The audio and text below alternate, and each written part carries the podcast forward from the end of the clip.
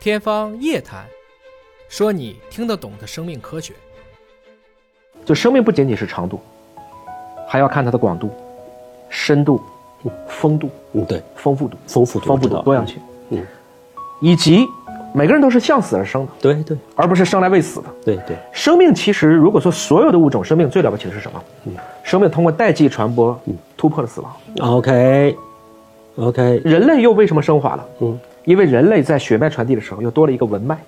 您的明白，书实际上是文脉，对对对对文脉的东西可以超越千年，对对对只要有文化有文明，就会有文脉。对对这种文脉，可能并非只传给了您周边的人认识的人，对，其实有很多的普世价值，这种善良感会传递给所有的人，对他留给了后人，留给了后人。其实我一直到前几年再读李清照的诗的时候，这是个女词人，嗯但是我特别喜欢的就是她的那句话：“至今思项羽， ，OK，不肯过江东。嗯过了江东，那可能就没有这个英雄了。 ，OK，是的，所以有的时候这种气节是非常关键的。明白，而为什么说屈原也没走呢？嗯嗯我们叫屈平辞赋悬日月， ，OK，楚王台榭空春秋，功名利禄若长久，汗水亦当西北流。 Yes，所以有时候我开玩笑，我说屈平、屈子大家都知道，对，这楚王是谁呀、楚啥王啊？